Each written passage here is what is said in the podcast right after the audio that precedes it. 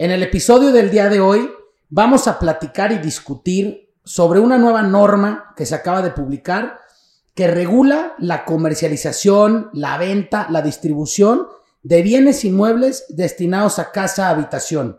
Comúnmente, y como seguramente todos la hemos escuchado, es la NOM 247, que afecta a fraccionadores, a desarrolladores, a constructores, a promotores y a intermediarios e inmobiliarias que se dedican en el día a día a la práctica del desarrollo y la comercialización de bienes inmuebles. Bienvenidos al podcast de Ramos Ripoli Schuster, un espacio en donde hablamos de temas de actualidad de manera sencilla y detallada. Somos una firma multidisciplinaria donde en cada capítulo tendremos a nuestros abogados especialistas e invitados de diferentes áreas de práctica para compartirte información que te ayudará a resolver dudas sobre aspectos legales o de negocio. Buenas tardes a todos. Mi nombre es Edmundo Elías, asociado de la firma de abogados Rambo Ripoli Schuster. Estoy aquí con el arquitecto Santi Núñez, fundador de The Mind Place, que se dedica a ayudar a los desarrolladores a que representen sus proyectos a través de la visualización arquitectónica. Y estamos para discutir aquí la nueva NOM 247, que ha estado muy sonada entre los desarrolladores y todos aquellos involucrados en el mundo inmobiliario, ya que regula las prácticas comerciales para la venta y comercialización de bienes inmuebles destinados a casa habitación.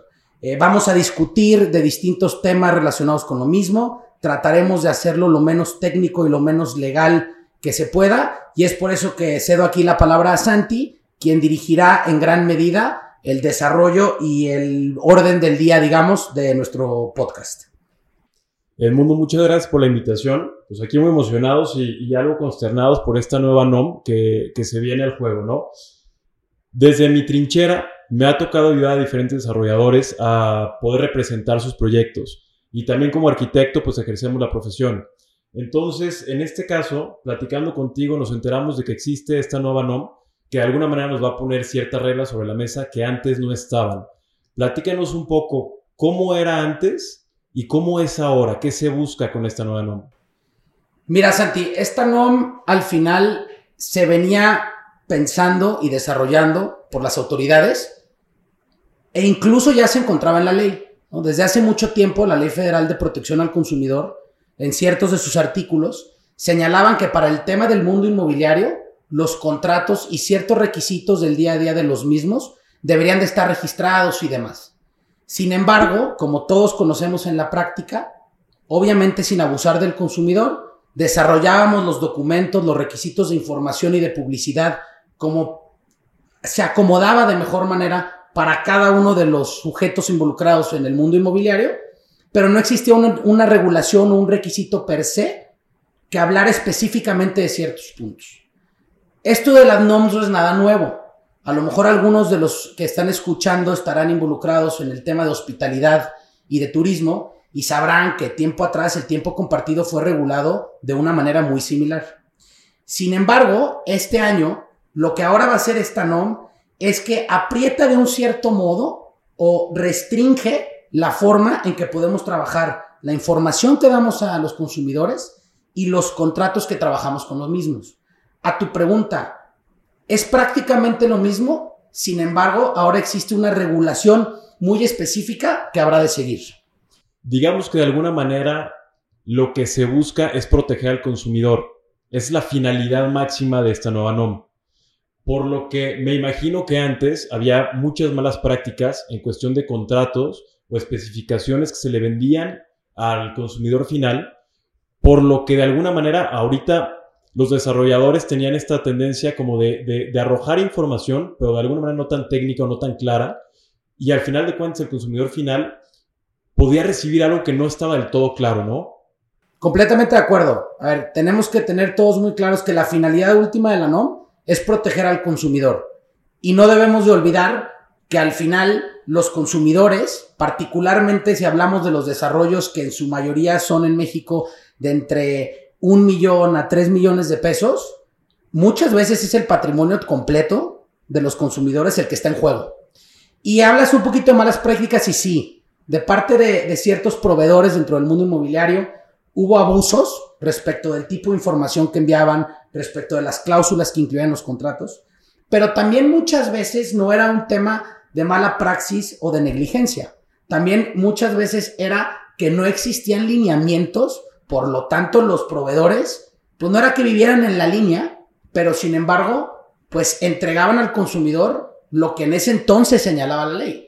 Ahora la NOM lo que agarra es que dice, oye, hay ciertos temas con los que quiero que seas muy específico, con tus contratos, con las garantías, con el proyecto ejecutivo, con la información que compartes, con tu página web y con muchas otras cosas que vamos a discutir ahorita. Perfecto. ¿Y esta NOM afecta a desarrollos inmobiliarios de todo tipo o solamente habitacionales? ¿Hasta dónde llegamos con eso?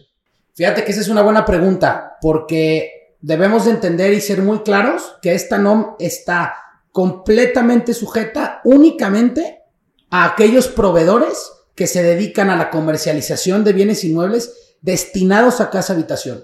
Y eso es muy importante que lo tengamos todos en claro casa, habitación, temas industriales y temas comerciales no están involucrados en el espectro de la misma, pero ojo, en el ámbito de aplicación sí entran los terrenos que en base a su uso de suelo estarán destinados a casa, habitación. Perfecto. Entonces, con esta información, ¿a quién particularmente afecta? ¿Quién tiene que poner el ojo? Desde desarrolladores, promotores, inmobiliarias, ¿quiénes son los que competen? Eh, la, la norma es muy específica en el sentido de que te habla, a ver, cualquier persona física o moral, incluyendo fideicomisos, que participen o tengan una conexión entre proveedor y consumidor en el tema del mundo inmobiliario en casa habitación, están regulados. Ahora, si queremos decir del sujeto en específico, la NOM te señala fraccionadores, que son aquellos que segmentan bienes inmuebles, constructores, que son todos aquellos que al amparo de un permiso, de una autorización, hacen un desarrollo habitacional, en este caso para ponerlo en venta de un tercero, y todos aquellos intermediarios en la comercialización. Y la NOM lo distingue entre dos, y esto sí quiero que lo entendamos porque es muy importante en el cumplimiento de las obligaciones.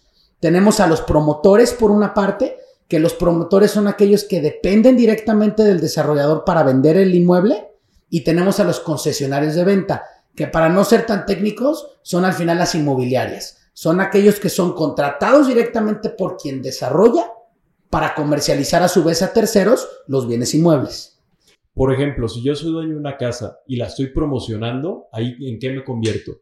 Ahí es muy distinto porque fíjate que, excelente pregunta, la NOM sí señala un tema de periodicidad y habitualidad en la práctica de la comercialización del bien inmueble.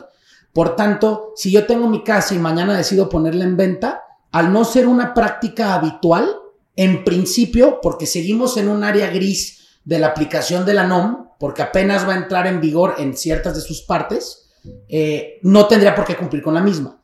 Sin embargo, si por ejemplo yo fuere un desarrollador que levanto una torrecita de cuatro departamentos y voy a salir a la venta de los mismos, en todo sentido, caigo o estoy dentro del campo, el campo de aplicación de la NOM.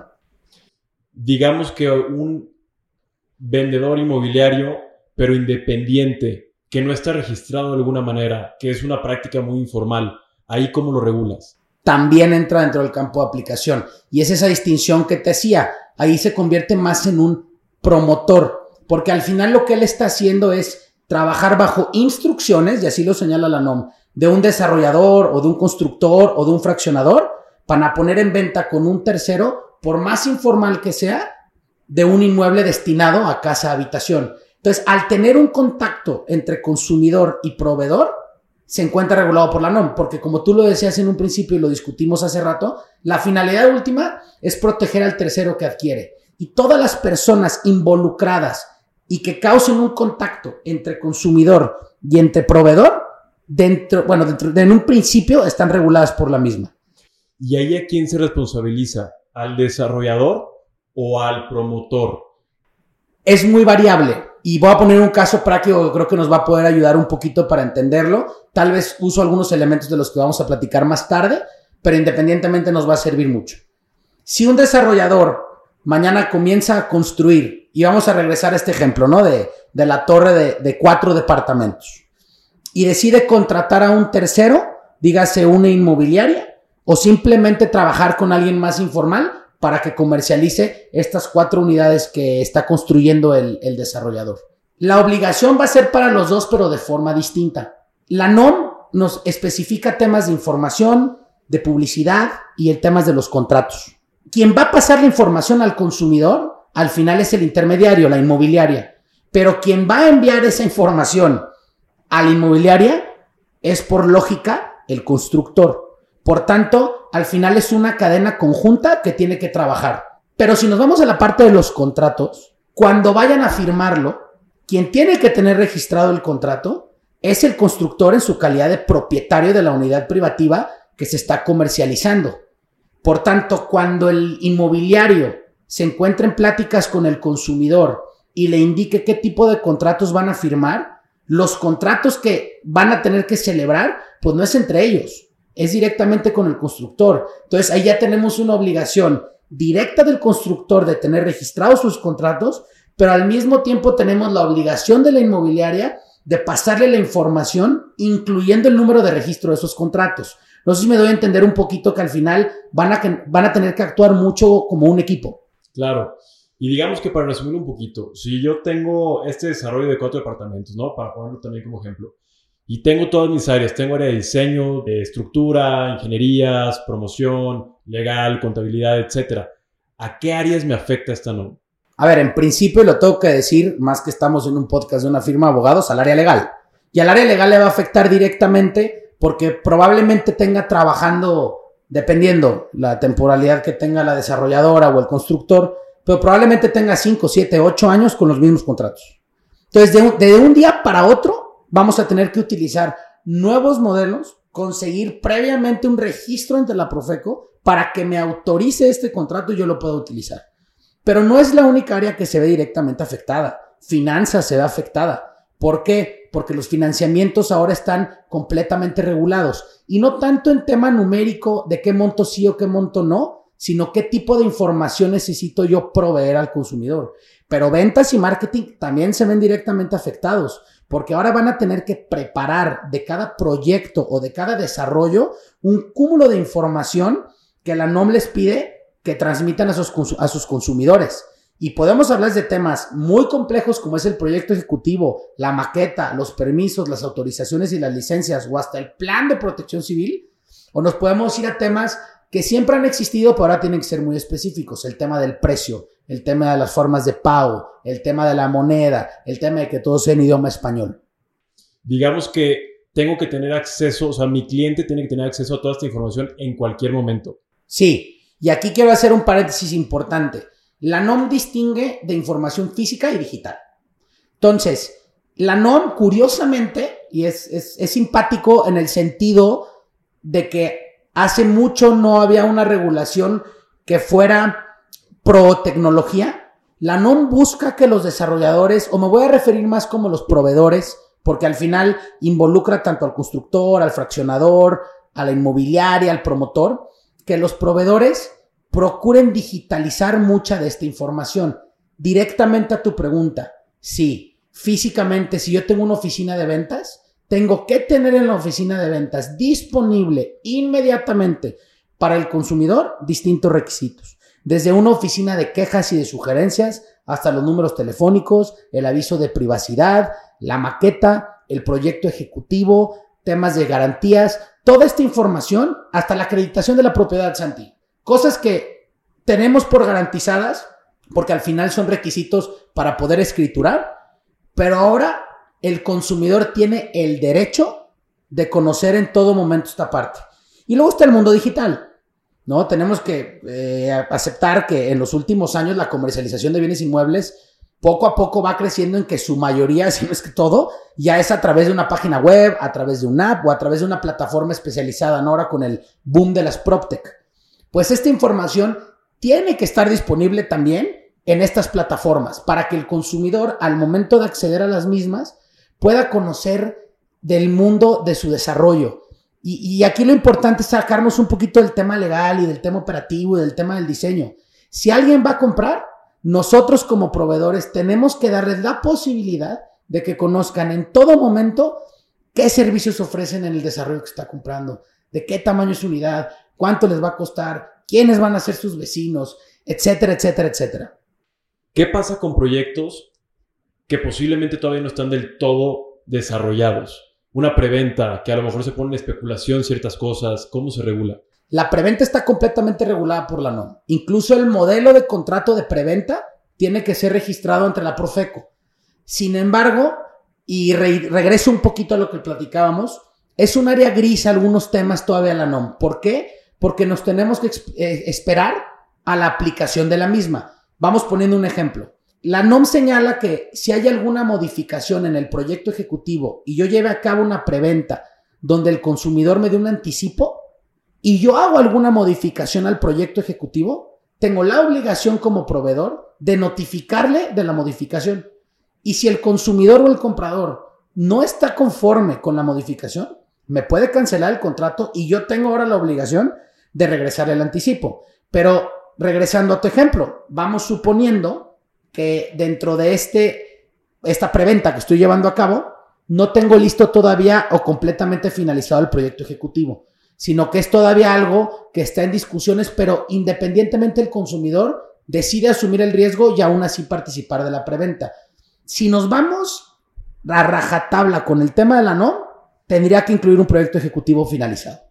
Pero ahí es donde vamos a esperar el actuar de la Profeco. Vamos a ver cómo funciona al momento de presentar nuestros registros de los modelos de contrato. ¿Por qué? Porque tal vez al momento de hacer el análisis de este documento, entienden que todavía no tengo finalizado el proyecto ejecutivo, pero también se dan cuenta que el consumidor está conforme con lo mismo. Ahí vamos a tener que ver un poquito cuál es el actuar de Profeco en este sentido. Entonces, quien lo regula es Profeco. Sin duda. ¿Y cuándo empieza a aplicarse la NOM? La NOM ya entró en vigor, sin embargo, marca etapas distintas para ciertas fases. Por ejemplo, junio y julio son los meses en los cuales se van a estar presentando los registros de los contratos. Ahora, quiero hablar un poquito de Profeco. Profeco, la Procuraduría Federal del Consumidor, es una institución del gobierno que tiene mucha participación en el día a día y ahorita es muy famosa por los temas de Volaris y demás, porque es la que al final se, se debe de involucrar, como su nombre lo dice, para defender al consumidor. Pero es una institución que dentro de nuestra experiencia como firma hemos tenido una muy buena experiencia, ¿no? Como en todo, también ha habido no de los mejores momentos, pero al final es una institución que su finalidad no es fregar a los proveedores, sino es ayudar a los consumidores es proteger, y todos somos consumidores de una u otra manera. Pero, pero la finalidad última de la Profeco es defender a quien adquiere un bien inmueble destinado a casa habitación. Y Profeco lo que hace, o así cuando menos lo trabajó con tiempo compartido, es que uno va y presenta el registro del modelo, eh, del modelo del contrato, pero no necesariamente es como que lo pasan por una máquina o inteligencia artificial que revisa si puntualmente que cumpla con cada uno de los requisitos sino que tienen un área completa de recurso humano que revisa contrato por contrato y también es subjetiva. Es capaz de ir al sujeto y decir, oye, este proyecto en particular, por razones obvias, no podrá cumplir con este requisito y aún así, en principio, podrían dar el registro. Repito, tendremos que ver cómo es el actuar de Profeco a partir de la aplicación de la NOM.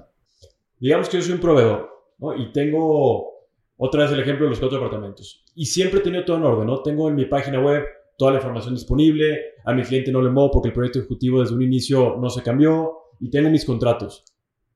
¿Cómo voy a ver una diferencia? ¿Qué tengo que hacer distinto? Al final, a ver, aunque tú tengas tus contratos, ahora tu modelo va a tener que ser aprobado por Profeco. Tú tendrás información, pues ahora tendrás que agregar la información que te pide la NOM. Y esto lo podemos ver desde dos aspectos. El aspecto de compliance y de que va a ser un poquito más compleja mi operación, sí. Sí, porque al final voy a tener que recabar o tener mucha más información disponible al momento para el consumidor. Sí, porque a lo mejor tengo que cambiar los contratos o los modelos de contrato que he utilizado durante el tiempo. Pero al mismo tiempo creo también que los proveedores dentro del mundo inmobiliario lo pueden ver como una ventaja. Una ventaja de una mayor organización interna. Una ventaja de tener más al día sus documentos, sus permisos, sus autorizaciones una ventaja incluso de tener menos conflictos con sus consumidores, porque ahora la mayoría de los temas van a estar previamente acordados, van a estar previamente negociados, ya no van a tener ni siquiera un margen de esto sí o esto no porque la NOM lo marca. Creo que va a ser un proceso de irnos acostumbrando a este nuevo accionar, pero con la debida asesoría legal, con la debida asesoría de ventas, con la debida asesoría financiera y todos en conjunto como proveedores del mundo inmobiliario, creo que esto puede ser un plus a largo plazo para lo que hacemos, ¿no? Que es comercializar bienes inmuebles. Entonces ya me sumo, ¿no? A esta nueva norma. ¿Y cómo voy probando que estoy regulado? ¿A quién le demuestro? En principio, Profeco como funciona es un poquito similar a como la autoridad fiscal, ¿no? De decir, es autodeterminarme. Yo agarro la NOM y yo debo de cumplir con la misma. ¿Dónde puede haber un trigger? Eso puede suceder cuando un consumidor llega a Profeco y presente una queja. ¿Por qué? Porque ahora todos los contratos que utilicemos van a estar sujetos a una vía administrativa vía la Profeco, que no es otra cosa más que todo un proceso que es demasiado técnico para explicar en tan corto podcast, pero es una etapa conciliatoria y ya después si no hay conciliación nos podemos ir a un tema un poquito más complejo. Sin embargo, todavía no se aplica, pero la NOM sí prevé que existan unidades de verificación.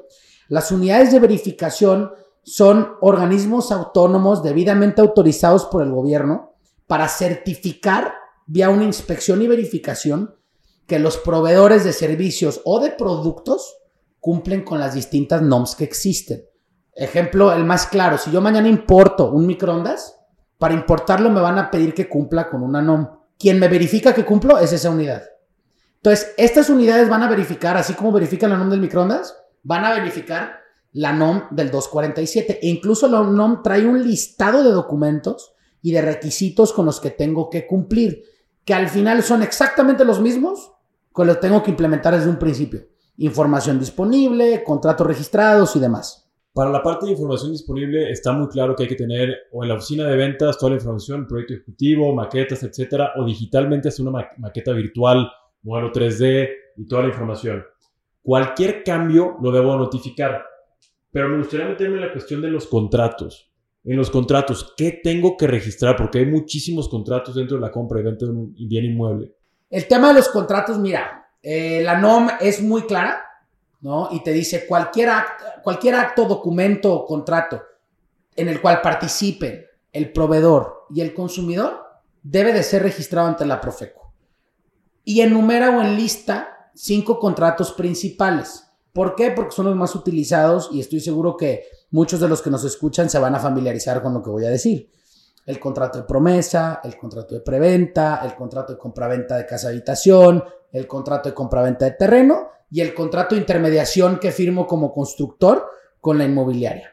Y este tema de los contratos, a ver, al final la ley los llama contratos de adhesión, no creo que valga la pena entrar mucho a la definición de lo mismo, pero en sí tenemos que pensar que yo como proveedor, cuando voy a firmar un contrato con mi consumidor, al final unilateralmente yo le estoy dando los términos y las condiciones. ¿Por qué? Porque no vamos a negociar el precio salvo que sean desarrollos muy específicos. O si, por ejemplo, soy un arquitecto, no me dejarás mentir, y tengo un encargo eh, de desarrollar una cierta casa, a lo mejor ahí habrá un poquito de variación en el sentido de negociación. Aquí al final yo llego con un precio y le digo, esto te va a costar, estos son mis términos. Entonces lo que Profeco en Anom dice, oye, como son unilaterales tus términos, necesito que lo registres. Y ustedes, eh, los que escuchan, han visto muchos contratos de adhesión. Cuando sacaron su celular, el contrato que firman con la línea que utilicen es un contrato de adhesión y debe de encontrarse registrado ante la Profeco. ¿Por qué hago tanto énfasis? Es este, sin duda, la obligación más importante de la NOM tener modelos de contratos que cumplan con la misma y que cuenten con el número de registro que les otorgará la Profeco al momento de su registro. ¿Y qué pasa si no registro un contrato? ¿Qué pasa si no cumplo con la NOM? ¿Qué consecuencias tengo? Profeco al final es una autoridad que lo que va a hacer es la aplicación de multas. Una de las grandes dudas que he escuchado de parte de muchos de nuestros clientes es, ¿qué pasa si firmo un contrato de promesa y no cumplía con la NOM? ¿En ese momento es inválido el acto y dejo desprotegido al que posiblemente o al promitente comprador porque ya no vale su contrato? No. En principio la, nulidad del documento no existe. Pero yo como proveedor voy a recibir una sanción, casi seguramente. ¿Por qué? Porque se va a, se va a presentar una queja. Pueden pasar tantas cosas donde Profeco abre el ojo y diga, mira nada más, este contrato no está registrado y te multo. Las multas van, pueden variar, pero van desde los 7 mil pesos hasta los 2 millones y medio de pesos. Ahora, hay una sanción un poquito más grave. La Profeco al final siempre va a proteger al consumidor.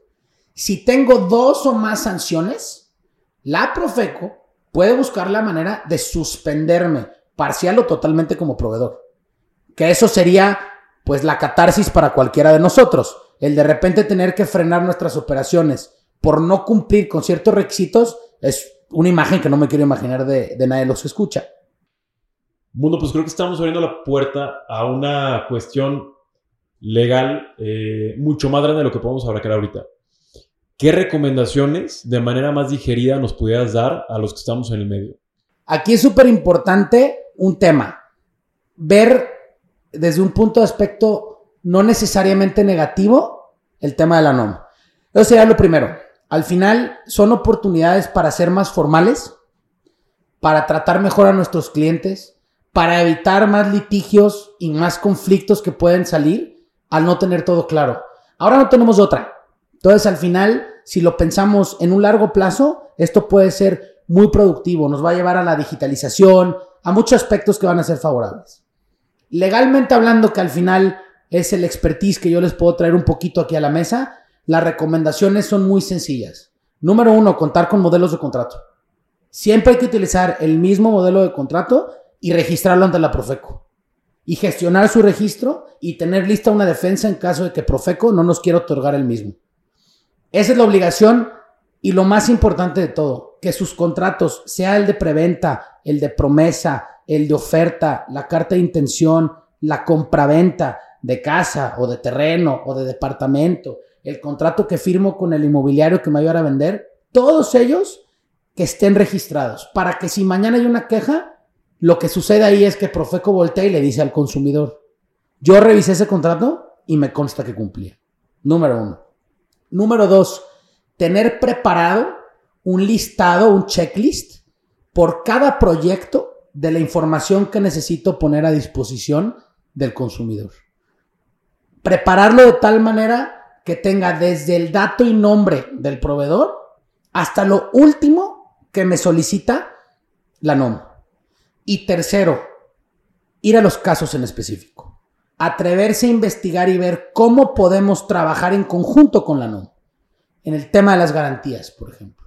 En el tema de notificar los cambios del proyecto ejecutivo.